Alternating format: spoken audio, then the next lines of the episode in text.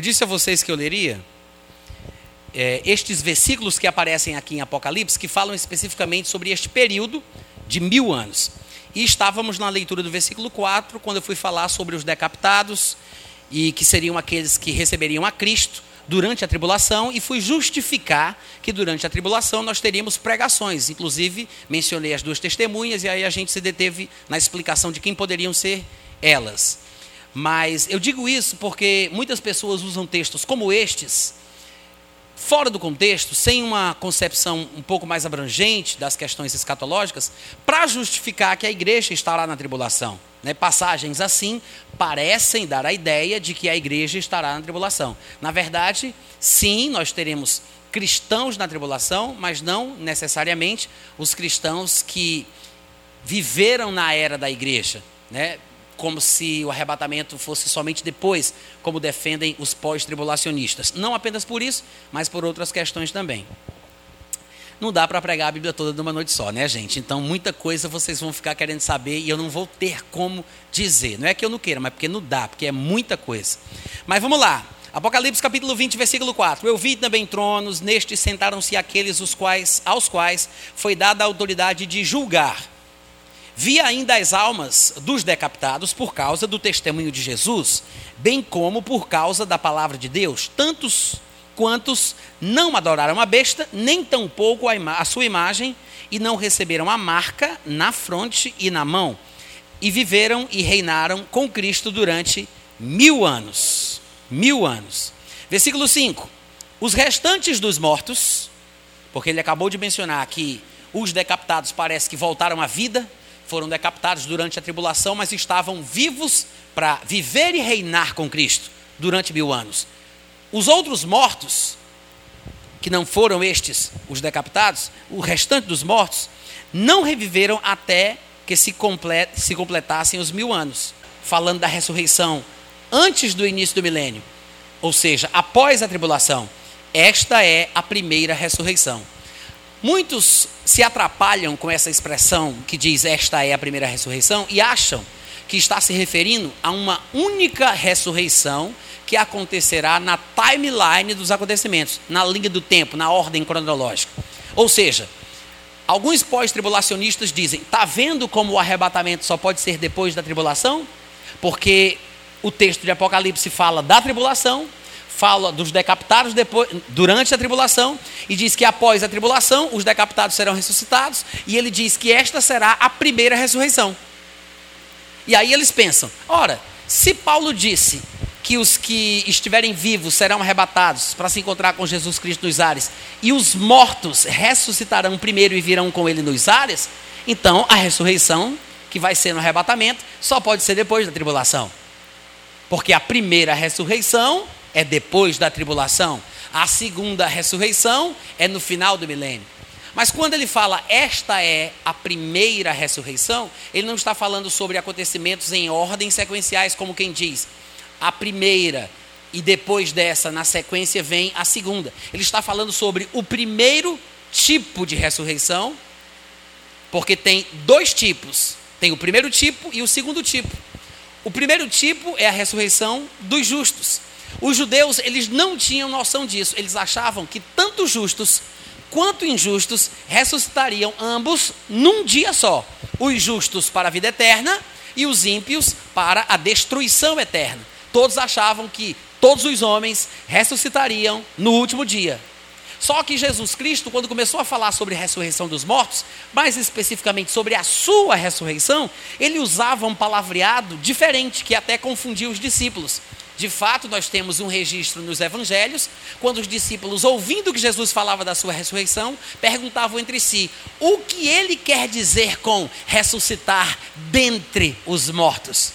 Porque Jesus dava a entender com isso que ele sairia do mundo dos mortos, mas os mortos continuariam lá. É como se ele ressuscitasse e os outros não.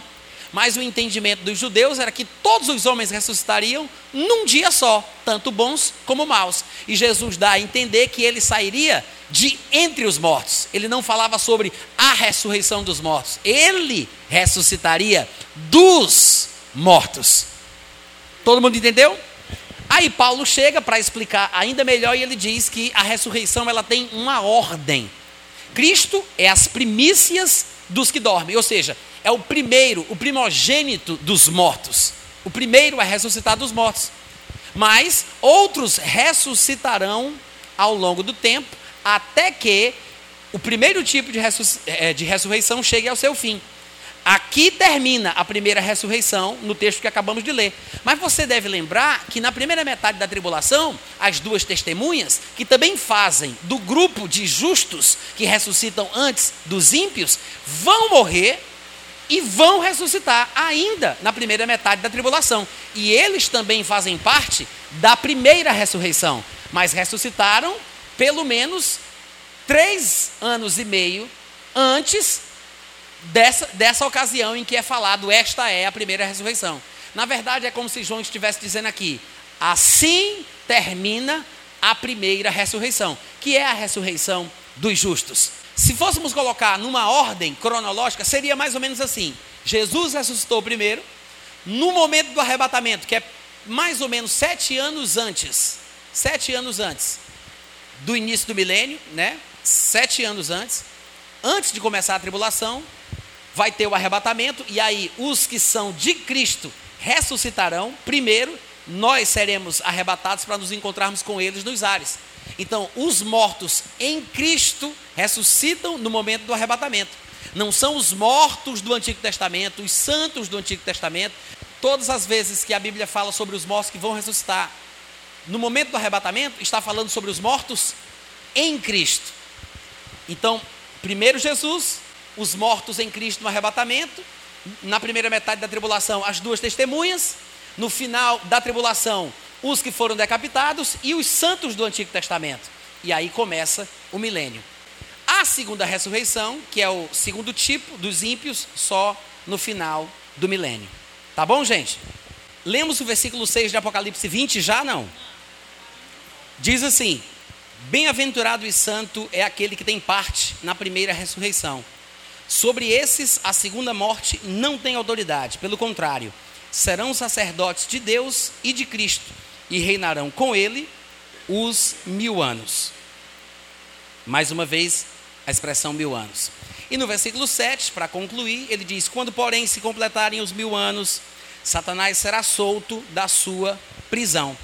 Então, nós vemos aqui uma, duas, três, quatro, cinco, seis vezes, ou seis versículos, em que a expressão mil anos aparece. Gente, é mil anos mesmo, de fato, literal.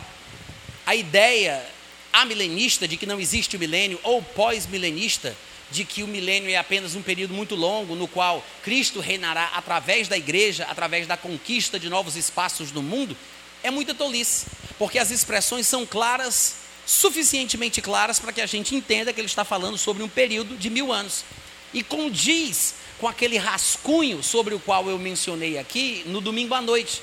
Porque muitos estudiosos acreditam que no começo do mundo, e você lembra que Deus é aquele que anuncia o fim desde o começo.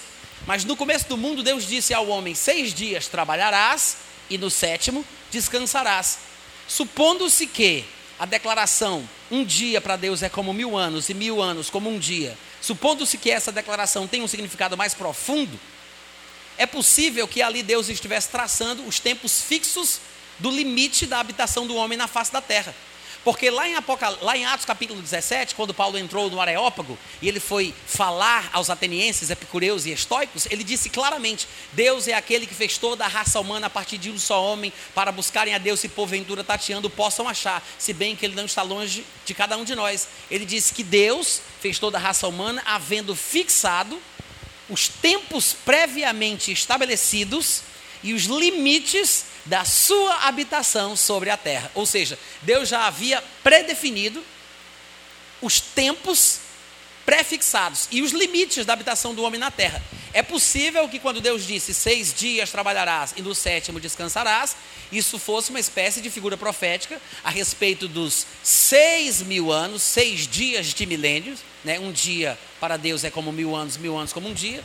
Então seriam seis dias de milênios ou seis milênios da história da humanidade na Terra e o sétimo milênio, que é o dia do Senhor, representado profeticamente pelo sábado, seria ou será o milênio, quando Cristo reinará na terra e os homens descansarão das suas obras. Quantos entenderam?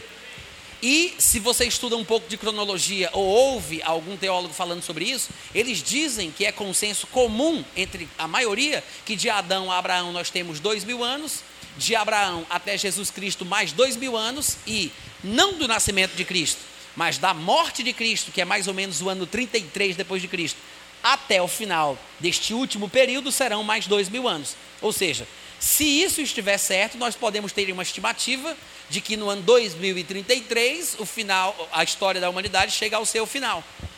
Ou seja, Cristo volta e o milênio começa. Se isso procede ou não, fique em aberto. Quem viver verá. né? Mas com os textos que nós vimos aqui de Apocalipse capítulo 20, eu espero que tenha sido convincente para você de que o milênio é uma coisa bíblica é um fato bíblico e é realmente um tempo literal de mil anos. Quantos concordam? Por isso, nós defendemos a visão pré-milenista. Agora, além dessa divisão, eu disse a vocês que ainda existe uma outra que eu gostaria de falar, que é também muito importante. Outro divisor de águas é a questão do arrebatamento. Ele deve acontecer quando, Natan? Antes da tribulação, no meio da tribulação, após haver transcorrido os três quartos da tribulação ou depois da tribulação? Porque existem estas quatro visões. Esta visão dos três quartos não é muito conhecida aqui no Brasil, mas como eu conheço ela, que é bem difundida nos Estados Unidos, já estou trazendo aqui para vocês, porque se um dia vocês virem algum pastor de internet falando no YouTube sobre isso, você já está vacinado, né? há, uma visão que diz que o arrebatamento ele deve acontecer após a tribulação, que talvez seja a visão mais popular hoje na internet, no YouTube, se eu não me estiver enganado, enganado. A visão mais tradicional da igreja cristã é o pré-tribulacionismo, que é a visão que eu defendo, atacada pelos pós-tribulacionistas, e dizem eles que ao longo da história da igreja, nenhum dos pais da igreja falaram sobre um arrebatamento pré-tribulacional. Há controvérsias a respeito do assunto. O arrebatamento é um dos assuntos que eu pretendo falar calmamente com vocês, porque ele é bem tratado, bem discutido no Novo Testamento. O arrebatamento ele jamais fora declarado, profetizado no Antigo Testamento. Profeta nenhum do Antigo Testamento falou sobre o arrebatamento, falou sim sobre a vinda de Cristo que difere do arrebatamento. E é por isso que muita gente boa se confunde porque não consegue distinguir uma coisa da outra. O arrebatamento é uma revelação neotestamentária. É uma coisa nova. Na verdade, Jesus foi o primeiro a falar sobre o arrebatamento, lá em João capítulo 14, quando ele diz: Vou preparar-vos lugar, e quando eu for e vos preparar lugar, voltarei, e veja o que ele disse: Vos receberei para mim mesmo, para que onde eu estiver, aí estejais também vós. E Paulo, ele disse isso: Eis que vos digo um mistério. Nem todos dormiremos, mas transformados seremos todos. Num abrir e piscar de olhos. Ele está falando sobre o quê?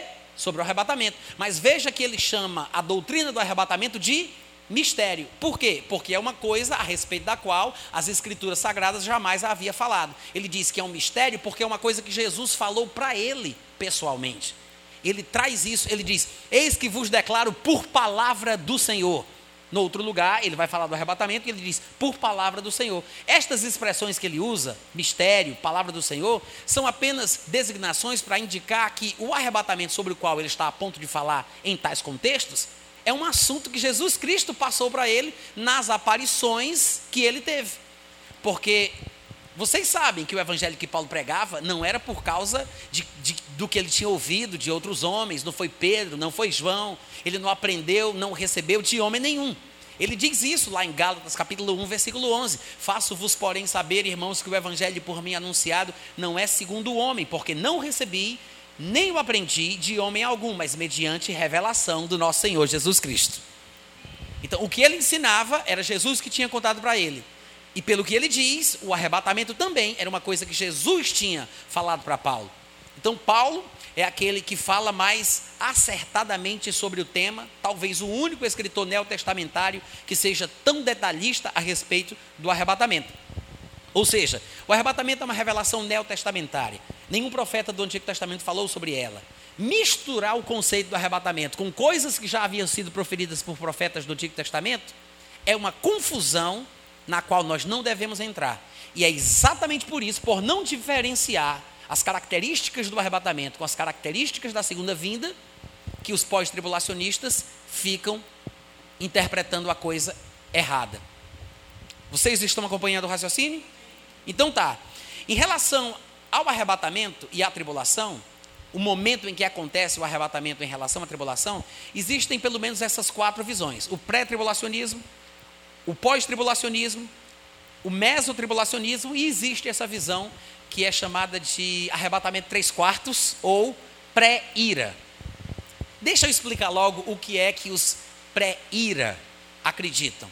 Eles acreditam que a igreja ela não vai ser poupada da ira dos homens, nem da ira do anticristo, nem da ira de Satanás. Em outras palavras, quando o anticristo se manifestar, quando ele fizer uma aliança com as nações, no início do período de sete anos, ele vai perseguir aqueles que adoram a Deus, que servem a Deus, vai perseguir judeus e perseguir cristãos. Para eles, a igreja estará na terra e por isso também sofrerá da ira do anticristo e da ira do dragão e assim por diante, mas não da ira de Deus. Eles acham que a ira de Deus será única e exclusivamente derramada no momento em que as sete taças da ira de Deus, mencionadas no livro de Apocalipse, forem derramadas sobre a terra. Vocês estão entendendo? O livro de Apocalipse, ele transcorre, uma grande parte do livro de Apocalipse transcorre através de uma sequência de acontecimentos associados a sete selos, sete trombetas e sete taças. É uma sequência em ordem cronológica, segundo a minha interpretação. Primeiro sete selos, depois sete trombetas e depois, finalmente, sete taças da ira de Deus. Os pré-ira, os que creem no arrebatamento, depois dos três quartos, acreditam que somente no derramamento das taças da ira é que a ira de Deus vai ser manifesta. Até então, os que estiverem na terra experimentarão a ira do dragão, que é Satanás, a ira do anticristo, que estará solto e desembestado, né? A ira dos homens e assim por diante. Mas a ira de Deus não, porque eles acreditam que a igreja não foi destinada para a ira. Mas a ira só vai ser derramada nas sete taças de Apocalipse. Então é assim que eles justificam a presença da igreja durante um bom período da tribulação. Como eles associam o derramamento das taças da ira de Deus com os três quartos tendo transcorrido da tribulação, então eles acham assim: o que, o que são esses três quartos? Imagina a tribulação num período de sete anos.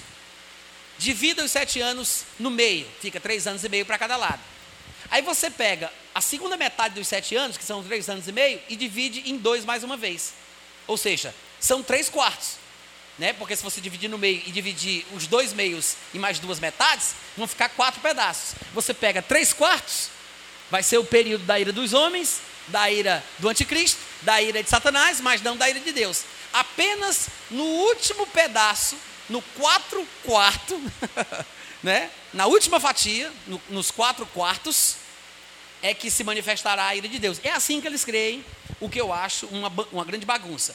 Por que, Natan? Qual fundamento bíblico você tem para desbancar essa ideia? Bom, a gente poderia aqui fazer um estudo completo sobre isso, mostrando o que eles pensam sobre cada passagem e ir refutando tintim por tintim. Mas eu acho que nós temos um único texto em Apocalipse capítulo 6 que é suficiente para demonstrar o porquê dessa ideia, ainda que muito eloquente, não seja realmente fundamentada nas Escrituras. Apocalipse capítulo 6, abre comigo lá.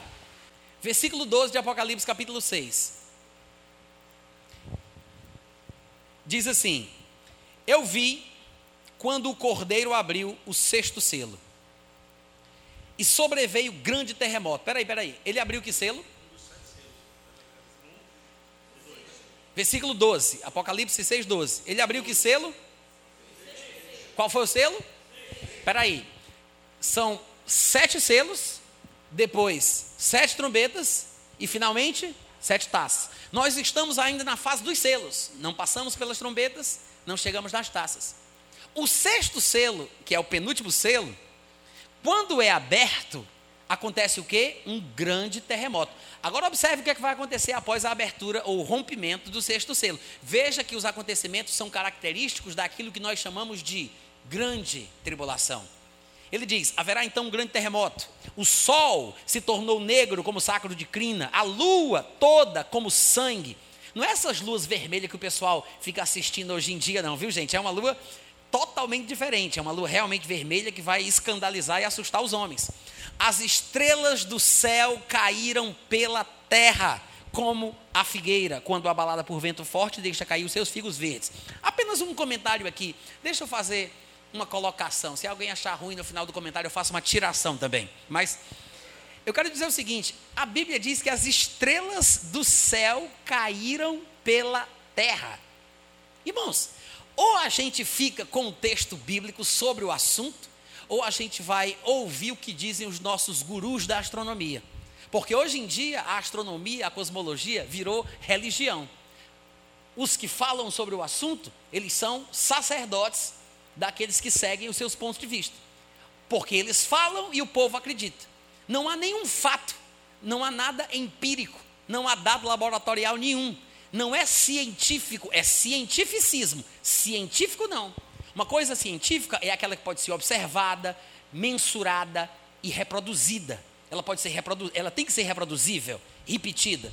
Mas o que os astrônomos, cos cosmólogos estão falando sobre o universo e as coisas que a gente ouve através dos nossos professores nas universidades e dos livros que lemos, não batem com a Bíblia. Agora nós temos que decidir.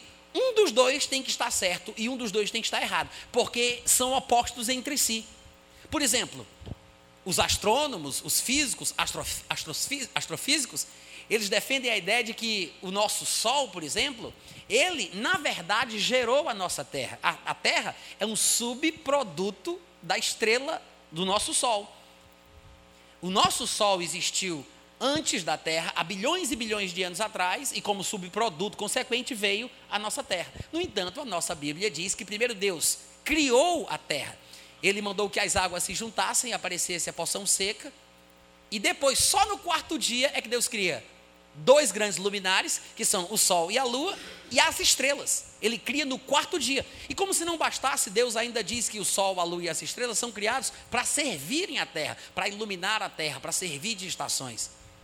Aí quando você vai passando em outros textos da Bíblia, como esse, que não é o único, a Bíblia diz que as estrelas, no plural, cairão pela terra. Se o Sol, como dizem eles, é apenas um astro de sétima grandeza, porque existem outros astros e sóis em outras galáxias, com outros planetas, ainda maiores do que o nosso Sol. Gente, se essas estrelas grandes, grande que é um medonho desse jeito, vão cair na Terra, como é que vai ter espaço para elas tudinho? Porque se a estrela, como o Sol, por exemplo, que é menor do que as outras estrelas que existem por aí, como eles dizem, se o Sol já é gigantesco em relação ao tamanho da Terra, ele não tem nem como cair na terra. Uma estrela não tem como nem cair. Ela bate na terra e já estraga tudo. Cair pela terra é sem sentido. A Bíblia fala que as estrelas, as, as estrelas cairão pela terra. Pensa sobre isso depois.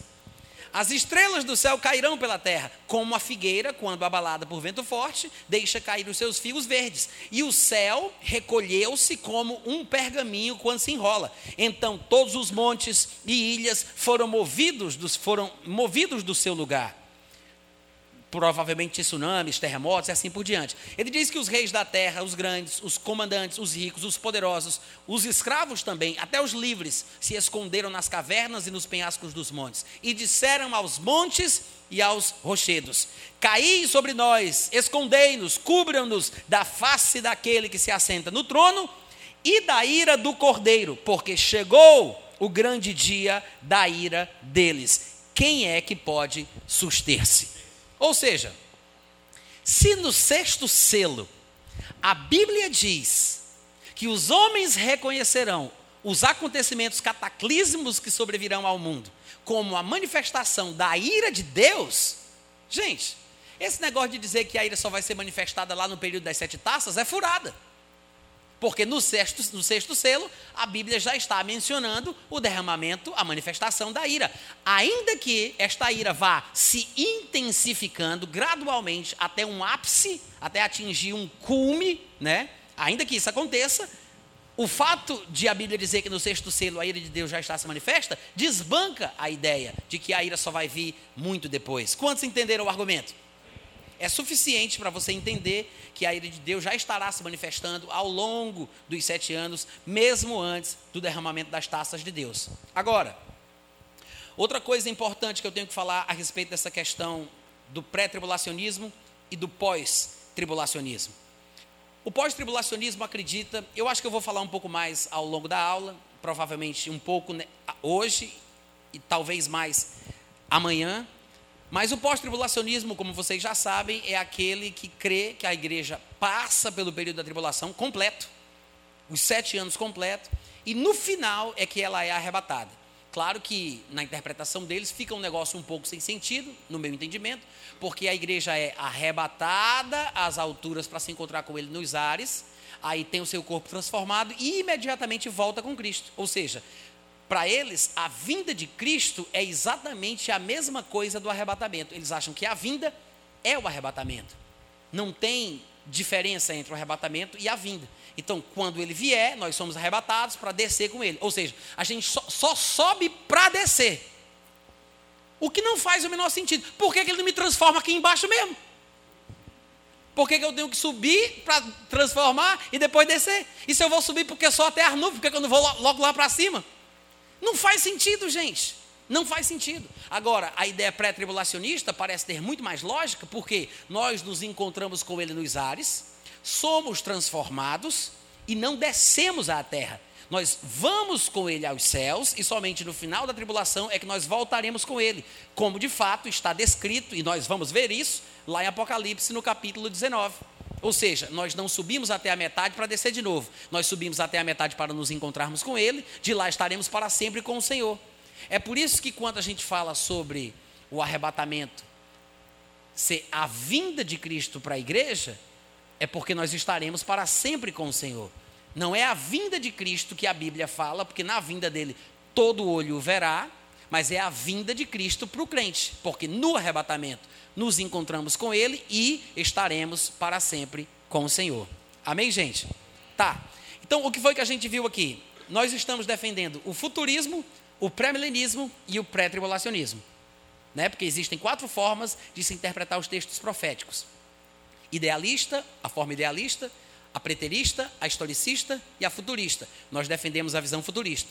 Em relação ao milênio, existem os amilenistas, os pós-milenistas e os pré-milenistas. Nós defendemos a linha pré-milenista. Em relação ao arrebatamento, existe o pré-tribulacionismo, o pós-tribulacionismo, o mesotribulacionismo e os arrebatamentos do 3 quartos, do pré-ira. Numa falta de um nome melhor, a gente tem que falar assim mesmo. Nós defendemos o pré-tribulacionismo. Eu sei que depois de uma exposição como essa, que é uma introdução para a gente ter uma noção daquilo que é tratado nesse assunto, né, na escatologia, muita gente diz, Natan, já é uma tribulação só para tentar entender tudo isso. né? Mas, por que é importante a gente ter essa visão geral? Porque no dia que você se deparar, se você for uma pessoa curiosa, mas mal orientada, e você entra numa livraria evangélica, ah, eu quero um livro de escatologia, aí você pega qualquer livro que está lá, porque é grosso, porque é bonito, porque a capa é isso, sei lá. Ou você vai para o YouTube, ou vai para a televisão e você assiste alguém falando de escatologia. Se você souber o básico do que eu falei aqui a respeito dessas questões, essas subdivisões, você vai identificar o que a pessoa está falando. No dia que você vê um pregador na internet dizendo, vocês já ouviram falar do milênio, esse negócio do milênio? Isso, gente, não é verdade, não é um milênio literal, isso não acontece. Isso é só uma ideia que Deus quis passar para o povo. Você já sabe que essa pessoa é um idealista você já vai identificando. E você vai se resguardando de ouvir tudo aquilo que ele diz. Da mesma forma, quando alguém começar a falar, dizer que a igreja vai passar pela tribulação, você já sabe do que se trata, e aí você vai fazer a sua escolha. Se ouve com o coração aberto ou se você mantém algumas reservas. Agora, é, eu gosto de ouvir muitos pregadores norte-americanos, e tem um em particular chamado Andy Wood, que ele é ele é um doutor, se eu não me engano, ele é PhD, eu não tenho certeza, na área de teologia, e ele é especialista na área de escatologia. E ele diz que quando era muito novo convertido, ele tinha muitas dúvidas a respeito desse assunto. E infelizmente o pastor dele não falava sobre isso, então ele tinha que buscar em muitos outros lugares. E por causa disso, ele acabou ficando muito confuso. Ele não sabia especificamente sobre o arrebatamento, se ele ia acontecer antes da tribulação ou depois da tribulação. E ele estava num conflito enorme. Como ele congregava com esse pastor que não pregava sobre escatologia, ele chegou para o pastor para poder pedir, porque afinal de contas era o pastor dele, né? Para pedir um conselho, para pedir uma orientação. E ele disse: Pastor, pelo amor de Deus, me diga, o arrebatamento é antes da tribulação ou é depois da tribulação? Aí o pastor dele olhou assim para os lados, viu que não tinha ninguém muito perto. Aí baixou assim para ele e disse assim: Olha, ore para que seja antes da tribulação. Mas se prepare caso seja depois. em outras palavras, nem mel na cabaça, né? N não disse nada. Eu antigamente costumava brincar. antigamente eu costumava brincar dizendo assim: que eu preferia que os crentes se preparassem para passar pela tribulação e fossem surpreendidos pelo arrebatamento, do que se preparar para o arrebatamento e serem surpreendidos pela tribulação. Mas era apenas uma brincadeira, mas como eu percebi que algumas pessoas poderiam entender errado o que eu estava falando, eu parei de brincar e hoje em dia eu não digo mais isso, eu só digo o que eu dizia. mas eu creio que nós temos base suficiente na Bíblia para defendermos um arrebatamento pré-tribulacional. Os pós-tribulacionistas costumam criticar e zombar da nossa visão, dizendo que nós estamos pregando uma vinda secreta de Jesus Cristo. De vez em quando você vai ouvir alguém falar: Eu não creio nesse negócio da vinda secreta. Eu não creio numa vinda secreta de Jesus Cristo, porque a Bíblia diz que todo olho verá, como o relâmpago que sai do ocidente e se mostra no oriente. E aí eles ficam argumentando e zombando, dizendo que estamos falando sobre uma suposta vinda secreta. Gente, mas não tem como a vinda de Cristo para os santos, que não é o que a Bíblia tecnicamente chama de a vinda de Cristo. A vinda de Cristo para os santos é o arrebatamento. Ele não vem para o mundo, ele vem primeiro para a igreja. Não tem como o arrebatamento ou a vinda de Cristo para os santos ser um evento, um acontecimento secreto. Como é que milhares, milhões de pessoas vão desaparecer da terra e ninguém vai perceber? Como é que vai ter um acontecimento como esse e vai ser uma coisa secreta? Quantos entenderam o que eu falei? Não será um acontecimento secreto. O que acontece é que o mundo não o verá. Nós nos encontraremos com ele. Eu quero que você veja, abra comigo, por gentileza, em 1 Tessalonicenses capítulo 4, a partir do versículo 13, para que a gente possa observar os argumentos de Paulo a respeito do que é o arrebatamento. Eu quero diferenciar, eu vou ler dois textos e vou fazer aqui uma comparação entre o arrebatamento e a segunda vinda de Cristo. Em 1 Tessalonicenses capítulo 4, a partir do versículo 13, Paulo diz assim: Não queremos, porém, irmãos, que sejais ignorantes com respeito aos que dormem, que são aqueles que morreram. A palavra dormem aqui é apenas uma figura de linguagem, é um eufemismo, é uma palavra mais suave para falar sobre uma coisa mais grave, né? Então ele diz: Não quero que sejais ignorantes com respeito àqueles que dormem ou com respeito àqueles que, que morreram ou que morrem, para não vos entristecerdes como os demais que não têm esperança. Gente, eu preciso fazer um comentário. Quando Paulo diz assim, para não vos entristecerdes como os demais que não têm esperança, Paulo não está dizendo que crente que é crente de verdade não fica triste. Quantos entenderam? Paulo não está dizendo que só o povo do mundo é que fica triste e que um crente que é crente de verdade nunca fica triste. Ele não está dizendo isso. Ainda mais no que diz respeito à morte de nossos parentes ou de nossos amigos. Não há nenhum lugar na Bíblia que diga para o crente não se entristecer. Eu já vi alguns dos meus colegas de trabalho, alguns pregadores da palavra, eu já vi alguns dizerem que em nenhum lugar da Bíblia se fala para o crente chorar. Argumentam assim: nós temos passagens que dizem, alegrai-vos, outra vez vos digo, alegrai-vos, mas você não vai encontrar passagens que digam, em verdade, em verdade vos digam, vos digo, chorai, outra vez vos digo, chorai. Eles dizem que há passagens que dizem para nós nos alegrarmos, mas que não há textos que dizem para nós chorarmos. Mas isso é mentira ou desconhecimento. Porque nós temos textos que falam que nós devemos sim nos alegrar com quem se alegra, mas devemos chorar com quem chora. E não somente isso. Lá em Tiago, ele faz uma pergunta, ele diz: alguém doente? Está entre vós alguém doente? Aí ele diz como tem que resolver. Depois ele pergunta: está alguém alegre? Cante louvores. Está alguém triste? Faça oração. Então ele pressupõe que na igreja pode haver gente alegre, a gente, gente doente e gente triste por uma razão ou por outra. Então não é impossível que um crente fique triste. Para falar a verdade, a Bíblia chega a falar até de forma positiva sobre a tristeza, dependendo do contexto. A Bíblia fala que existe uma tristeza que vem de Deus, que produz o arrependimento. Às vezes a pessoa está tão cauterizada, tão acostumada com o pecado, que ela gostaria de se arrepender, mas não sabe como.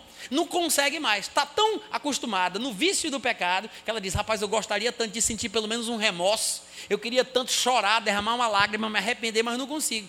Aí a Bíblia diz: a tristeza, porque existe uma repreensão que causa a tristeza, que produz o arrependimento. Uma tristeza que vem de Deus. E é sobre essa tristeza que Tiago, se eu não me engano, lá em Tiago capítulo 4, versículo 7, ele diz: Lamentai, afligi-vos, lamentai e chorai. Tire o vosso riso da cara, ele diz mais ou menos isso, tira o riso do vosso rosto, converta-se em pranto, humilhai-vos debaixo da potente mão de Deus. Ou seja, nós temos textos suficientes para falar positivamente sobre a tristeza. Paulo não está dizendo aqui que crente da fé não pode ficar triste, gente. Amém, irmãos? Pessoas que separam versículos fora do seu contexto e falam coisas desse tipo, coisas extremadas, acabam causando confusão. Então, eu quis abrir esse parênteses, tá? Apenas porque eu me preocupo naqueles que me ouvem. Paulo não está dizendo aqui que crente de verdade não fica triste. Ele está dizendo que nós não devemos ficar tristes como os demais. Há uma diferença entre o momento que o crente fica triste por causa dos seus parentes que morrem e o povo do mundo que fica triste porque eles não têm esperança. Nós temos uma expectativa de que os nossos parentes crentes vão se encontrar conosco de novo naquele dia. É por isso que ele fala: não para não vos entristecerdes como os demais que não têm esperança. Pois, se nós cremos que Jesus morreu, versículo 14, e ressuscitou, assim também Deus, mediante Jesus, trará em sua companhia os que já morreram, aqueles que vão morrendo, os que morrem. Ora, ainda vos declaramos aquela expressão que eu mencionei para vocês no primeiro tempo, por palavra do Senhor. Ou seja, não é um texto do Antigo Testamento que Paulo está interpretando não é uma passagem proferida por um profeta, por um profeta do Antigo Testamento. Ele está, ele está falando de uma palavra do Senhor. Foi Jesus quem falou isso para ele. Ele diz: Eis que vos declaramos por palavra do Senhor isto. Nós, os vivos, os que ficarmos até a vinda do Senhor, de modo algum precederemos os que dormem. Porquanto o Senhor mesmo, dada a sua palavra de ordem, ouvida a voz do arcanjo e ressoada a trombeta de Deus, descerá dos céus, e os mortos em Cristo ressuscitarão primeiro. Veja que não são todos os mortos do Antigo Testamento, são os mortos em Cristo que ressuscitarão primeiro. Depois, nós, os vivos, os que ficarmos, até a vinda do Senhor, como ele falou anteriormente, seremos arrebatados juntamente com os mortos entre nuvens para o encontro do Senhor nos ares. E assim estaremos para sempre com o Senhor. Consolai-vos, pois, uns aos outros com estas palavras. Esse é um dos textos no Novo Testamento que fala sobre o arrebatamento.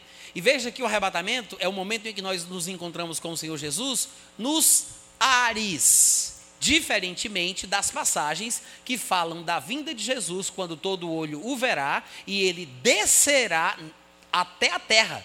Ele colocará os seus pés sobre o monte das oliveiras, como profetas do Antigo Testamento falaram. Outra coisa importante da gente observar aqui nessa passagem é que ele diz o seguinte, no versículo 17, que depois os que forem, os que ficarem, os que estiverem vivos até a vida do Senhor serão arrebatados juntamente com eles entre nuvens para o encontro do Senhor nos ares. E assim, essa expressão, estaremos para sempre com o Senhor. Para para pensar. Se o arrebatamento acontece sete anos, pelo menos sete anos antes da vinda de Cristo, que é quando vai começar o milênio, né? sete anos antes do início do milênio, se é pelo menos sete anos antes, e a gente se encontra com o Senhor no arrebatamento e estaremos para sempre com Ele, gente, para o crente, Jesus já veio. Quantos entenderam? a vinda de Cristo para o crente é o arrebatamento. O arrebatamento, que é quando o crente se encontra com o Senhor Jesus nos ares, é a vinda do Senhor. É por isso que nós encontramos textos como este, como quando Paulo diz: a vinda do Senhor, falando sobre a vinda do Senhor, mas é a vinda do Senhor para o crente, que é quando o crente se encontra com Cristo nos ares, que é o arrebatamento.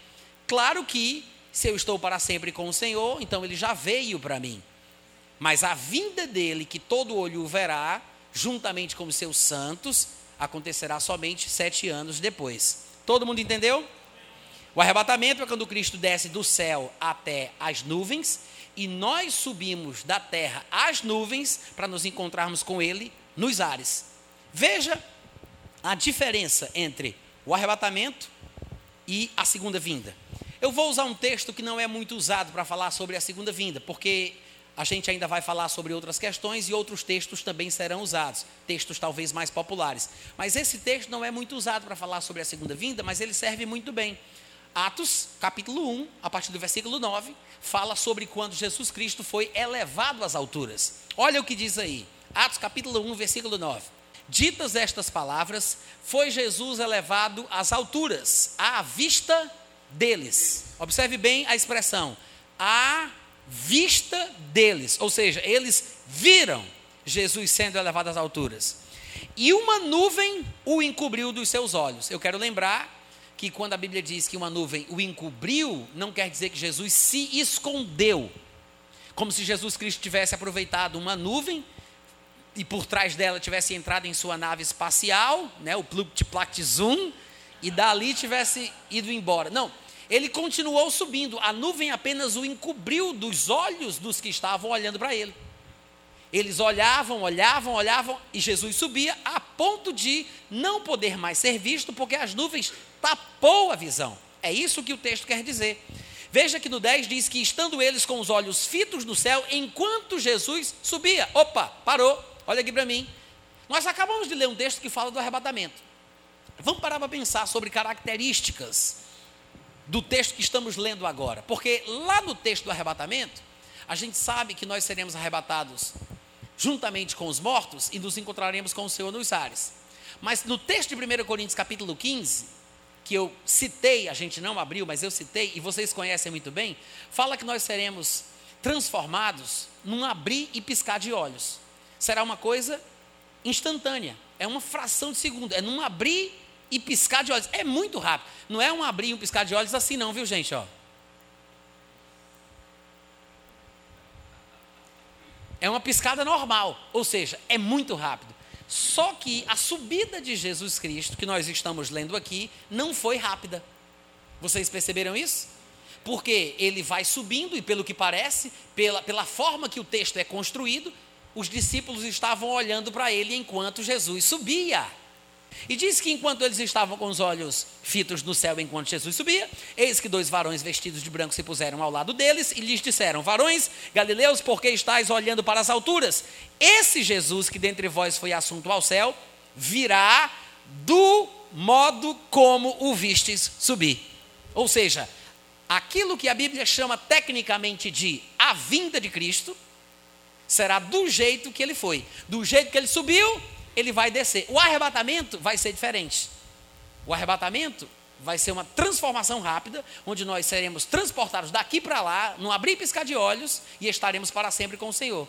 Quando Cristo vier, será muito lentamente a semelhança da sua subida. Ou seja, assim como ele subiu devagar, ele descerá devagar. Assim como quando ele subiu, todos os olhos o viram subir e poderiam acompanhar a sua subida, na sua vinda, todos os olhos o verão e poderão acompanhar a sua descida. Amém, gente? Por isso que todo olho o verá. Mas há uma diferença entre o arrebatamento e a segunda vinda. Quantos entendem o que eu estou falando? Algumas pessoas dizem assim: ah, mas vocês que pregam o arrebatamento antes da tribulação, vocês estão querendo é, escapar da tribulação. Gente, doido é quem se coloca na tribulação, né? Para começo de conversa. Não faz o menor sentido.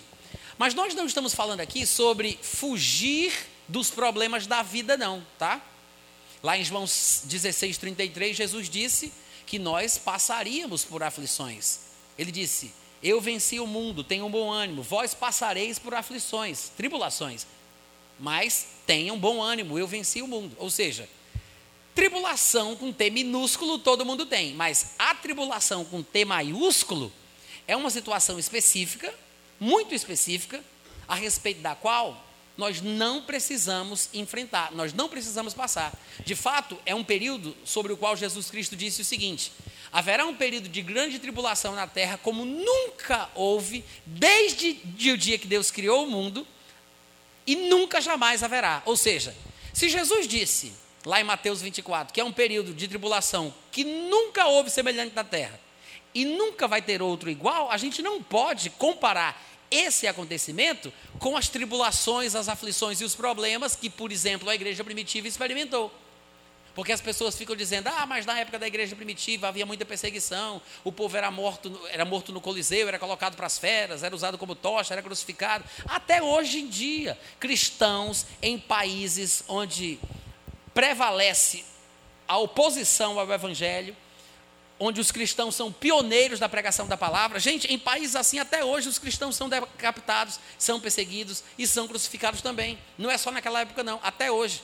Todo pioneiro, todo pioneiro na pregação do evangelho, numa sociedade hostil ao cristianismo, sofre a oposição dos pecadores. Vocês entendem isso? Mas comparar aquela tribulação ou qualquer outra tribulação de um cristão num país é, muçulmano, por exemplo, com o período da tribulação que vai vir, não faz sentido, porque é um período que nunca houve igual e nunca vai haver. Pense sobre isso. Jesus disse: nunca houve um período igual como esse desde que há nação. Ele colocou aí num saco só o dilúvio, Sodoma e Gomorra, o sofrimento dos judeus por parte dos assírios, por parte dos babilônicos. Ele colocou um monte de coisa que para a gente é terrível, e Jesus disse: nunca teve um período como esse, nem nunca vai ter. Ou seja, realmente tem que ser um momento, um período singular. Amém, irmãos? Além disso, quando a gente fala do arrebatamento, é claro que a gente traz um alívio, porque eu não conheço um problema dessa vida que o arrebatamento não resolva. Não tem um, né? Além do mais, a Bíblia fala que Deus, em Cristo, nos livra da ira vindoura.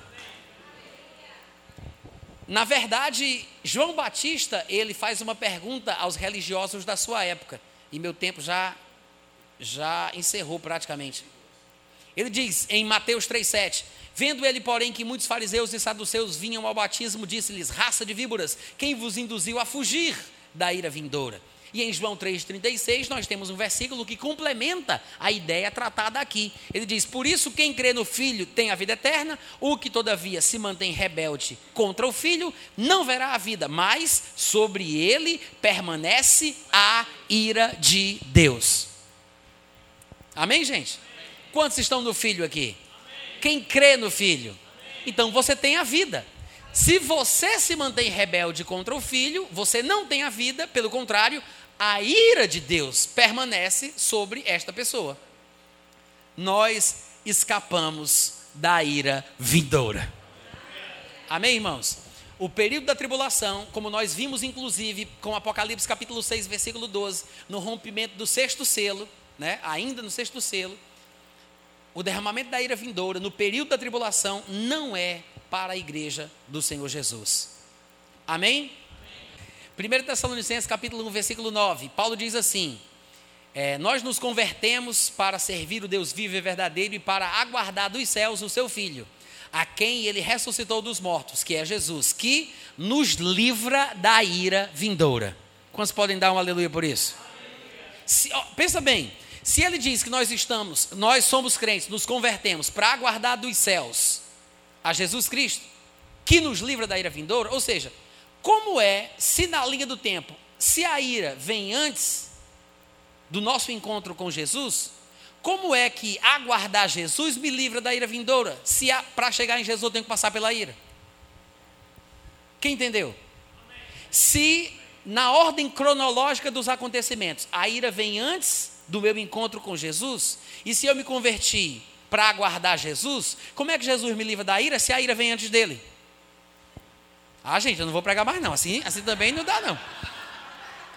1 Tessalonicenses capítulo 5, versículo 9. Ele diz: Porque Deus não nos destinou para a ira, mas para alcançar a salvação mediante nosso Senhor Jesus Cristo. Uh, glória! Além do mais, em Romanos 5, versículo 8 e 9, Paulo diz: Deus prova o seu próprio amor para conosco pelo fato de ter Cristo morrido por nós, sendo nós ainda pecadores. 9. Logo, muito mais agora, sendo justificados pelo seu sangue, seremos por ele salvos da ira. E em Romanos 1,18, que é o versículo que eu vou usar como trampolim, como pontapé inicial da aula de quinta-feira, ele diz: A ira de Deus se revela do céu contra toda impiedade e perversão dos homens que detêm a verdade pela injustiça. Os cristãos não se incluem neste grupo. Amém, irmãos?